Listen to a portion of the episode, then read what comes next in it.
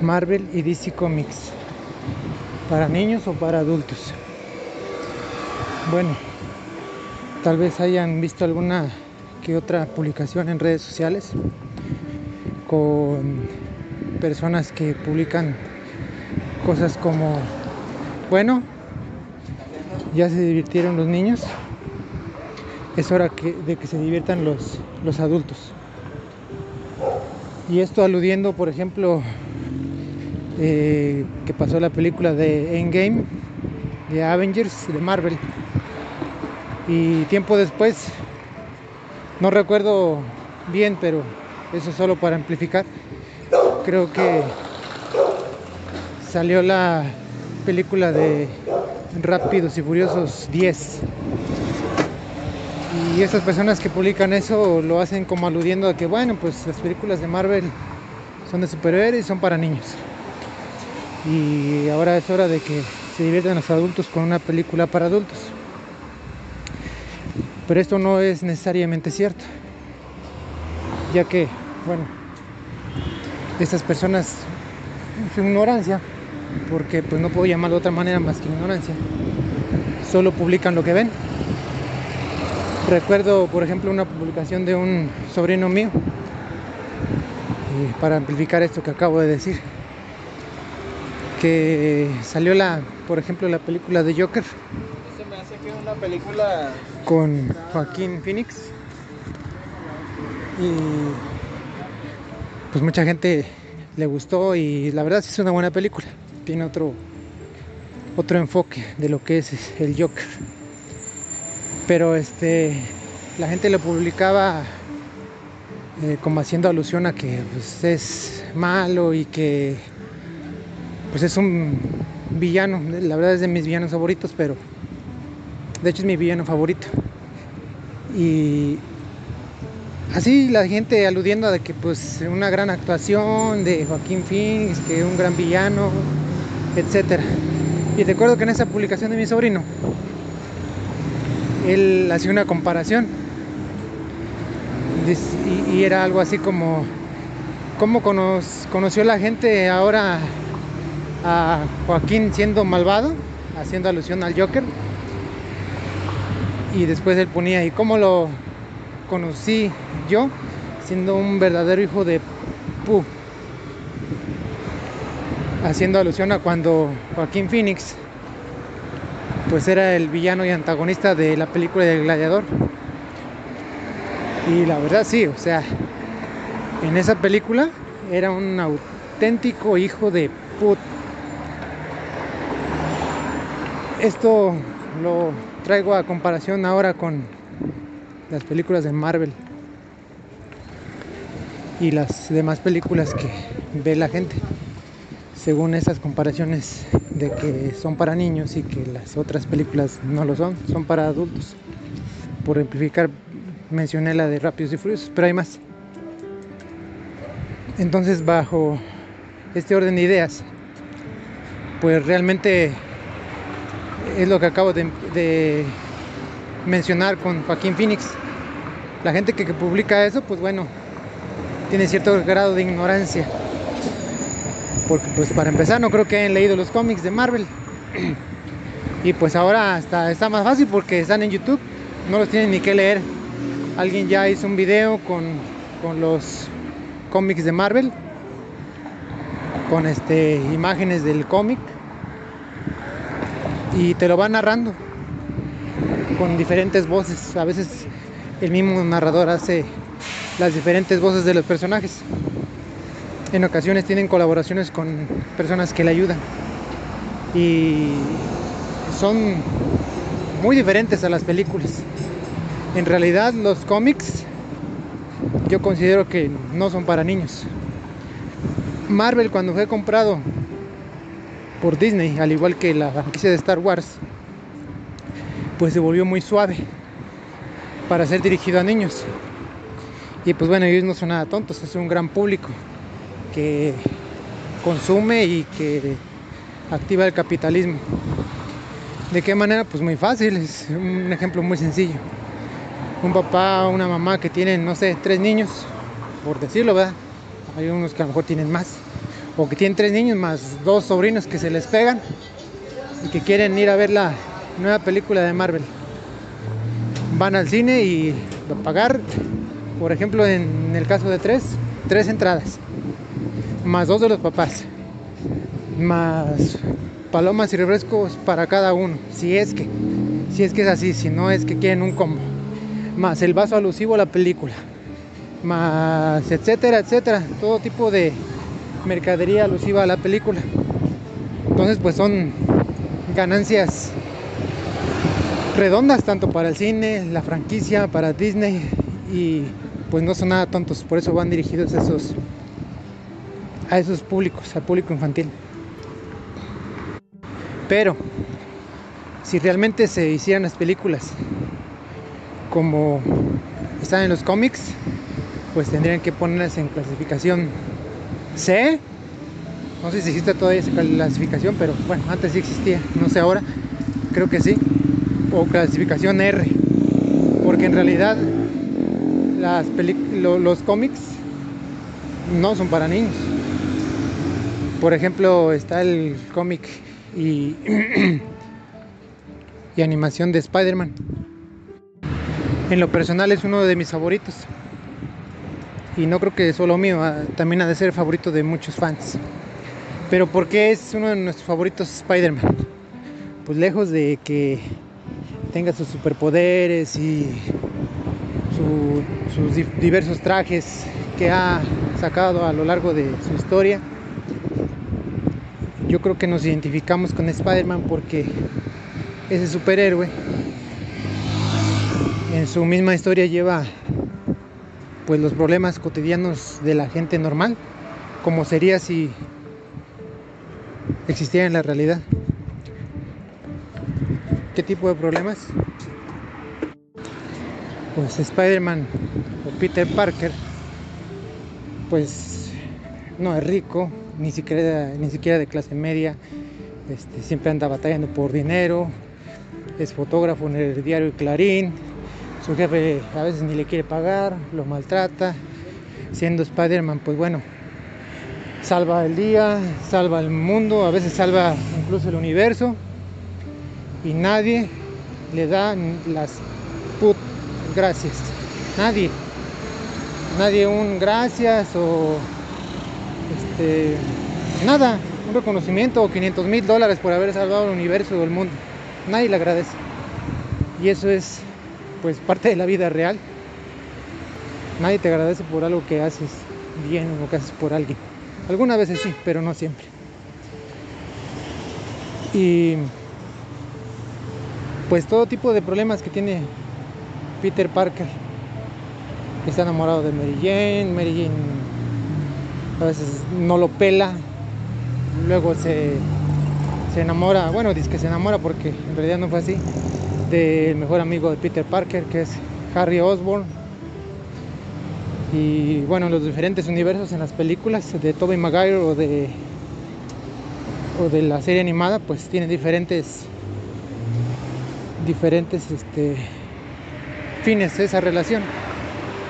En la serie animada pues después termina con, con Harry y se queda con Peter, pero después Peter se queda sin ella y es un sufrimiento continuo que tiene Spider-Man. sus papás nunca se mencionan, vive con su tío, se vuelve superhéroe porque pues bueno, asesinan a su tío y así todo tipo de cosas de la vida real. Incluso hay un cómic donde eh, matan a su tía, a tía May, y pierde el control y la cabeza como cualquier ser humano. Y va por el uniforme negro, que lo tiene por ahí guardado, que es el simbionte Venom. Se lo pone y busca a responsable de, de la muerte de su tía bueno, en este cómic es el Kingpin. Lo busca y derrota a todos sus pistoleros y después le da una paliza al Kingpin, pero soberana paliza, como nunca antes nadie lo ha visto a Spider-Man. Y ya para finalizar, piensa en matarlo como una manera de revancha o venganza por la muerte de su tía May. Pero ya cuando está a punto de asesinar al King Pink, pues reacciona y bueno, lo deja vivir sabiendo que aunque no lo mató, lo humilló en frente de todos sus secuaces. Y así todo ese tipo de, historias hay en, la, en los cómics. Entonces, como decía, pues no, los cómics en realidad no son no son para niños. Hay una historia, por ejemplo, de Kraven, que es un antagonista de Spider-Man. No recuerdo bien porque es un cómic muy viejo, pero a Spider-Man en ese cómic trae el uniforme negro. Y Kraven, pues como es un cazador, supuestamente él cree que lo mató. Pero en realidad no es así. Entonces Kraven pues lo entierra, lo sepulta y pone en su lápida pues el nombre de Spider-Man. Pero eh, Spider-Man no está muerto. Entonces eh, despierta de su letargo de muerte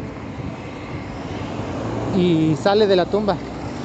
Me acuerdo bien la imagen del, cómic, donde está saliendo de la, sale una mano de ahí de, de la tierra y sale de la tumba Spider-Man. Después de esto, Kraven no recuerdo muy bien, pero entra en, en como un conflicto personal. Y ya después de que se escapa Spider-Man, Kraven tiene el féretro roto donde se escapó Spider-Man. Y a Kraven pues le entran sus demonios y recuerda que le decían de niño que su mamá estaba loca no, no, no recuerdo bien la historia. Pero el asunto es que, pues bueno, entra en conflicto porque pues se siente, pues no sé, rechazado o que tal vez se volvió un criminal porque decían que su mamá estaba loca. Y al final pues toma un arma de fuego, creo que era una escopeta, se la mete en la boca y se vuela la cabeza. Y en el ataúd donde supuestamente iba a, enterrar a Spider-Man, pues resulta que en ese mismo ataúd a él es el, al que lo sepulta. Entonces, pues, la verdad está bastante fuerte el cómic. No creo que alguna vez lo lleven a la pantalla grande y si acaso lo llevan, yo creo que lo van a suavizar bastante y no va a pasar nada de eso. Pero entonces como decía, pues no. No son para niños los cómics. La verdad es que las empresas de entretenimiento como Disney, este, por mencionar alguna, ¿verdad? O Warner, pues las suavizan para tener un público más amplio y tener más ganancias monetarias. Incluso hay un hay dos versiones de los de los Titanes o los Titan, Titans de Warner. Este, bueno, son creo que tres versiones, no recuerdo. Pero en lo particular me refiero a dos versiones que son muy infantiles, la verdad a mí no me gustan. Una se llama creo que Titans Go y la otra no recuerdo. Incluso hay creo que una película donde se enfrentan las dos versiones de, de ellos este, caricaturizadas infantiles para niños. En lo particular a mí no me gusta. Pero volvemos a lo mismo, es por por ganar un público más grande de seguidores. No tiene nada que ver con la marca, porque tanto en Marvel como en, DC han hecho lo mismo para ampliar su público. Otra, por ejemplo, de las historias bastante fuertes, en este caso de DC. Eh, hay un cómic que se llama The Killing Joke en inglés. En español la tradujeron como La broma asesina. Hay un cómic de DC que se llama así La broma asesina, en la que, bueno, en la versión animada se da un vistazo a los inicios de, del Joker o del Guasón, cómo fue que, que surgió este villano, que junto con Batman a mí se me hacen de los mejores, tanto el Guasón como Batman, uno villano y otro superhéroe. Y en lo particular me, me, me gustan porque, pues bueno, ninguno de los dos tiene superpoderes, son digamos que seres humanos normales, sin una habilidad eh, fuera de lo normal como visión láser, este, telarañas, volar, nada. Son personas normales, por decirlo de alguna forma. Pero en este cómic se ve los inicios del Guasón, cómo fue que un comediante que era el Joker, no recuerdo bien su nombre en ese cómic, el nombre original de Joker, pero como era un comediante frustrado y pobre que a veces no tenía ni para pagar la renta, vivía con su pareja o esposa, la cual estaba embarazada, después se mete en problemas para, para poder este, ganar mucho dinero fácil con la delincuencia. Y se pone una capucha roja. Pero para su mala suerte, pues su, su esposa y su hijo mueren en un incendio. Y pues de todas maneras decide llevar a cabo un asalto a una, a una empresa de químicos. Ya para no hacerlo tan largo el, el relato, pues se encuentra ahí junto con unos cómplices a Batman este, accidentalmente por la capucha roja que trae y una capa que traía el, guasón, que todavía no lo era, pues cae en un tanque de químicos, el cual pues va al desagüe de Ciudad Gótica. Y bueno, estos químicos son los que lo hacen perder la cordura, incluso le cambian el color de la piel a blanco y lo vuelven al guasón. Todo esto viene en este cómic que se llama The Killing Joke. Y hasta ahí pues se ve más o menos fuerte el contenido del, del cómic como para que sea apto para niños. Pero lo más fuerte es cuando ya siendo el guasón, este junto con sus cómplices van a la casa de Jim Gordon, que es el papá de la batichica, Bárbara Gordon. Pues Bárbara está en su casa con su papá normal, eh, después de un día de trabajo, sin el traje de la batichica. Tocan a la puerta y va Bárbara a abrir y pues se encuentra al guasón apuntándole con un arma en el estómago. Le dispara y bueno, a raíz de esto ya después pues resulta que queda paralítica Bárbara Gordon. Pero esto no es lo peor. Le disparan a, a Bárbara, los cómplices del guasón se meten y golpean a Jim Gordon, que es el comisionado y lo dejan ahí fuera de combate y se llevan a Bárbara secuestrada, herida. Después el guasón, para probarle a Batman que cualquier persona puede volverse mala eh, si pierde la cordura, pues tortura a Jim Gordon, le manda fotos de Bárbara desnuda este, le manda fotos de Bárbara, no, sé bien si la viola o no, pero sí le manda fotos de Bárbara, este, con la cara llena de esperma, supongo que de, él, del Joker. Y al final, pues bueno, Batman hace entrar en razón a Jim y Batman se encarga del guasón. Pero por ejemplo este otro cómic, pues no, tampoco, no creo que, lo lleven a la pantalla grande y si acaso lo llevan eh, a la pantalla grande o a una serie, No creo que la dejen abierta para niños. Hay otro cómic, y así rapidito, en el que en un en un mundo paralelo, en un, universo paralelo, eh, en el caso de Batman, que pues bueno, ya todos saben que Batman se volvió Batman, porque cuando era niño, Bruce Wayne, asesinaron a sus papás enfrente de él. Pero en este otro universo, a quien matan en ese asalto es a Bruce, a Bruce Wayne. A él es al que matan en el asalto. Entonces en este cómic, eh, Thomas Wayne, que es el papá de, de Bruno, Batman, alcanza a agarrar al, al criminal, al asaltante, al asesino, y lo golpea con mucha furia. Y la esposa de Thomas Wayne, que es Martha Wayne, pues bueno, él tiene en sus brazos el cadáver de su hijo muerto, de Bruce.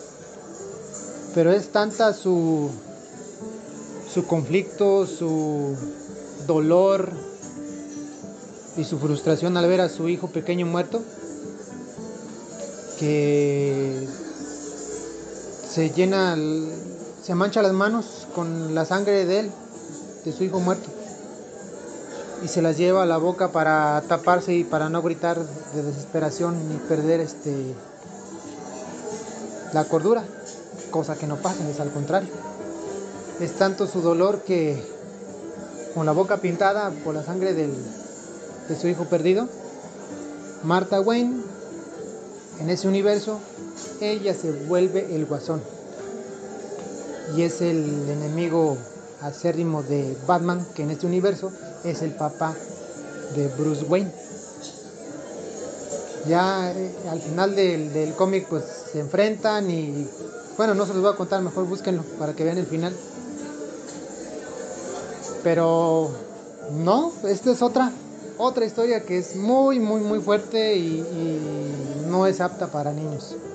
Entonces, como decía al principio de, de esta charla, pues la gente que publica, ya se divirtieron los niños, este, ahora es hora de que se diviertan los adultos. Primero, sería bueno que se pusieran a investigar, que leyeran un cómic, de preferencia de los antiguos, de los viejitos, porque ya los nuevos también hay algunos que ya los adaptaron para niños. Y y que vean cómo son los cómics en realidad. Este también otra cosa veo a varios comunicólogos o no sé cómo decirles, periodistas de televisión y de noticieros, de espectáculos que dicen que están en contra como de las películas de dicen que de superhéroes, no son películas de superhéroes, son películas de cómics. Porque si fueran de superhéroes, entonces ¿por qué hay una película de, de, de Joker, del Guasón. Él no es un superhéroe, porque hay una película de, de Black Adam. Él tampoco es un superhéroe, él es un villano. Porque hay, una, hay dos películas de, de Deadpool. Él tampoco es un superhéroe. Él es un antihéroe. Que para los que no saben que es un antihéroe, pues bueno, en otras palabras es como alguien que hace justicia pero que no es tan buena persona por ejemplo, Batman, que Batman golpea a sus enemigos y él no los mata. Y un antihéroe, un antihéroe sí los mata. Mata a gente mala, a villanos. Pero un antihéroe no les perdona la vida. Un antihéroe este, es una combinación de justicia con venganza. Entonces, esos comunicólogos o, o periodistas, pues mm, lo que, lo que es no saber del tema, no haber leído un cómic, no este, informarse y nada más hablar por hablar. ¿No? En realidad yo creo que las historias de los cómics son bastante buenas, bastante buenas, pero algunas llevadas a, la pantalla chica en las series o, la pantalla grande en el cine, este, les han quitado su, pues lo más importante, su esencia, lo que es una, una historia, una gran historia, como tantas historias que hay. Es como las películas de Harry Potter o de Señor de los Anillos. son igual, fantasía, igual que los cómics. Y son muy buenas historias.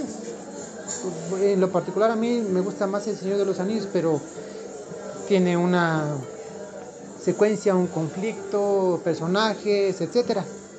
Entonces a mí se, se, me hacen bastante buenas las historias, son historias a final de cuentas. O también en los mangas y en los animes hay, pero muchísimas, muchísimas historias muy buenas, que también pues son parecidas a lo que son los cómics de Marvel y de DC, solo que estos son este, mangas japoneses que son como cómics, es lo mismo, cómics, mangas son, son este, similares, solo que a ellos les llaman mangas. Y el anime, pues el anime tiene un mal concepto. El anime, la mayoría de las personas lo conceptualiza como, como algo único. Y no, un anime es como decir una caricatura en Latinoamérica. Un anime es lo mismo. Una caricatura, no sé, del pájaro loco, una caricatura de Voltron, es lo mismo allá en Japón. Es un anime de Voltron, un anime de El Pato Donald, pero allá todo lo que es animado le llaman anime. Y hay historias bastante buenas. Una muy recomendable es Attack on Titan. No recuerdo bien el nombre en japonés. Se llama Shinjeki no Kyojin, algo así. Pero busquen, búsquenlo como Attack on Titan. Y trata de, seres humanos gigantes que pues se alimentan de seres humanos normales, pero no es solo eso, tiene todo un contexto, un trasfondo, incluso político, un conflicto de razas, este, intolerancia. A mí se me hace de los mejores, un super anime bastante bueno. Pero en fin, los cómics reales de la vida real no son para niños. Otro que les recomiendo bastante ya para terminar, Injustice, Injustice de DC, donde Superman por la frustración de perder a su esposa Lois, que está embarazada de un bebé de él, este, pues no pierde la cabeza, más bien deja de ser tolerante y pues se vuelve malo, se vuelve malo. De hecho va a salir una película animada en estos días, creo que ya salió. Y este, bastante buena, está inspirada en un videojuego que se llama Injustice. También muy muy buena y tampoco no es para niños. Está este, pues muy cruda como como lo es la vida real, cruda, cruel, este, injusta, pero pues así es la vida.